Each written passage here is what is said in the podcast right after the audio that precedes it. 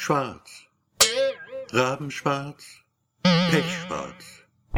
Gute Nachtgeschichten für Erwachsene von Peter Fey. Hallo Freunde, hallo Fans. Das letzte Mal an dieser Stelle habe ich mich bedankt. Diesmal möchte ich mich entschuldigen. Entschuldigen für die Tonqualität. Sie könnte besser sein. Nur sind die Aufnahmen für diesen Podcast nicht im Studio entstanden, sondern schlicht und einfach bei mir zu Hause.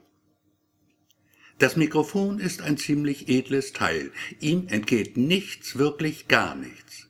Nur hat dies leider zur Folge, dass die fertige Aufnahme nicht immer gänzlich frei von Nebengeräuschen ist, die zu entfernen ich mich anschließend redlich bemühe.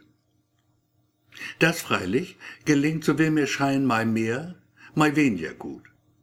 Verzeiht also, bitte, entschuldigt, wenn ich euch zumute, nicht nur einer Stimme zuzuhören, sondern einem Menschen, der hörbar lebt, der atmet, sich hier und da vielleicht auch mal verspricht.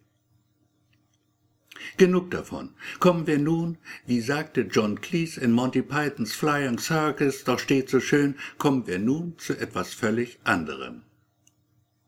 Raum 2. So lautet der Titel einer Story, die ich geschrieben habe. Eine Geschichte, an deren Ende ein Fragezeichen steht. Nicht wirklich, doch irgendwie schon.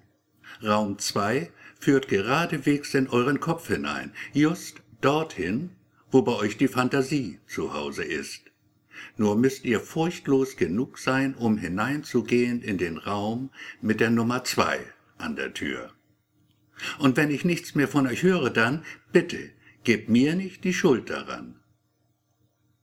Mit Raum 2 habe ich getan, was ein Autor eigentlich nicht tun sollte, doch ich habe es getan und ich habe es absichtlich getan. Ein paar Worte noch zu einer anderen Story, die ich sehr liebe. Pfifferlinge im August. Es gibt einen wahren Kern darin. Es ist die Szene, in der tatsächlich ein Mann sich wirklich nur die schönsten Pilze in den Beutel packt, während ich selbst daneben stehe. Den Pfifferlingmann also hat es wahrhaftig gegeben, und vermutlich gibt es ihn heute noch. Ich habe ihn nie wieder gesehen. So, das wär's. Mehr war es diesmal nicht, was ich noch sagen wollte. Gehabt euch wohl. Adieu, goodbye, auf Wiederhören.